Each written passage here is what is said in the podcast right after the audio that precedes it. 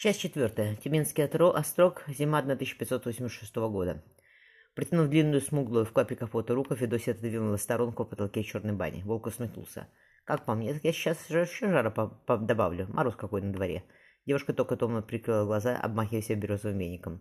Над каменкой, сложенной из личных волнов, клубился густой пар. Подняв голову, Федосия строго спросила. «Ты что это там делаешь, а?» «У тебя листок», — озабоченно сказал Волк. «Дай сниму». «Так рукой можно», — усмехнулась Федосия. «А я хочу так». Девушка почувствовала щекочущее прикосновение. «Ну вот быстро бы и снял. А я хочу медленно». Михаил приподнял голову. «Я только начал, Федосия Петровна. Ты думаешь, зачем я полок такой широкий срубил? А именно за этим. Да уж знаю». Она закинула одну стройную ногу мужа на плечо и вдруг хлестнула его веников. «Смотри, Федосия», отобрав у нее веник, полк прижал ее руки к полку. «Ты у меня потом еще спиной вверх лежишь. Я тебя как следует попарюсь. По пощады запросишь. Не запрошу». Она шире раздвинула ноги. «Горячая печки», — сказала, вдыхая сладость. «Сейчас ведь губы обожгу». «Боишься, Михаил Данилович?» Он взглянул в мерцающие зеленые глаза и вспомнил того Ирбиза, что убил в прошлом году, го, э, году в горах. «Не боюсь». Он рассмеялся, протянув руку наверх, почувствовал, как она вся жаркая и сладкая. «Вот так», — прошептал Вок, целуя везде, куда могут дотянуться. «Погоди», — Федосий потянул к себе, — «я тоже хочу попробовать». Еще не напробовалась, Волк увидел ее вишневые блестящие губы. «Никогда не напробуюсь». Он застонал, да и я тоже. Ополоснув полок стены, он постоял на маленьком заваленном сугробном дворе, в одной рубахе, хотя мороз был крепкий. Взглянув на закат, он потянулся. «Хорошо. Гриша!» — крикнул Бог, услышав из-за забора звук топора. «Как хозяйка-то твоя?» «Да ничего, с божьей помощью!» Григорий Никитич улыбнулся. «Боится, что матери не поспеет. Бурана какую неделю. Страшно, все же дитя первое. А ты рад, небось?» Волк шутливо подтолкнул друга. «Все ж первый серебряк коренной будет. Может, то дочка», — озабоченно сказал Гриша. «Мне, правда, разницы нет. Только бы дитя было крепкое, с Василисой все хорошо было бы. Дочка тоже славно». Зевнув, перекрестил волк. Волк зевнув, перекрестил рот.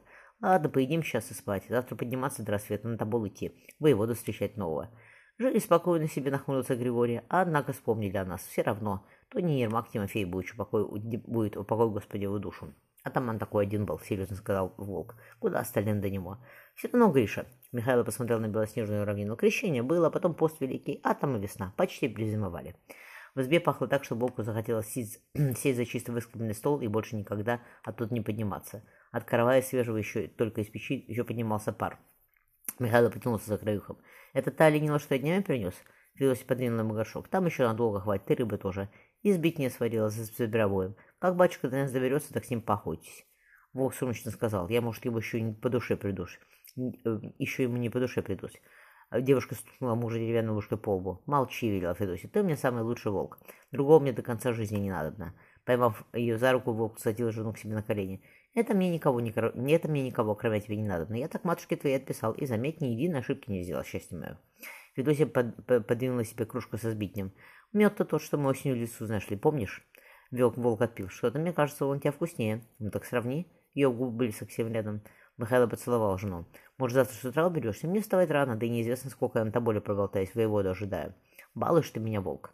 Она подставила мужа смуглую шею, тут стал медленно расстегивать сарафан. Балую. Михаил привел по губами по ключице и дальше вниз. И буду баловать, сколь я жив. Ожерелье оставь.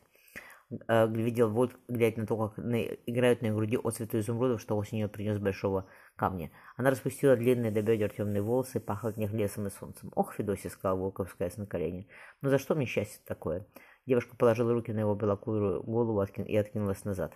Потом уже, обнимая меховым, под меховым жарким одеялом, Михаил шепнул.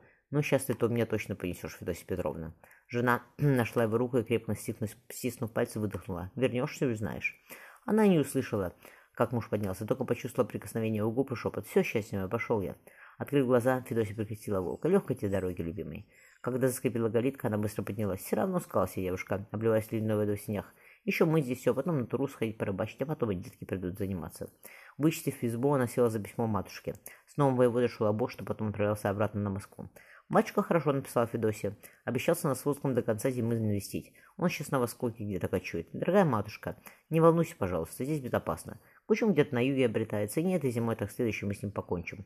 Перечитав ровные э, строки, девушка услышала стук ставни. Что такое? Она высунулась из двери, накинув платок и соболью душегрею.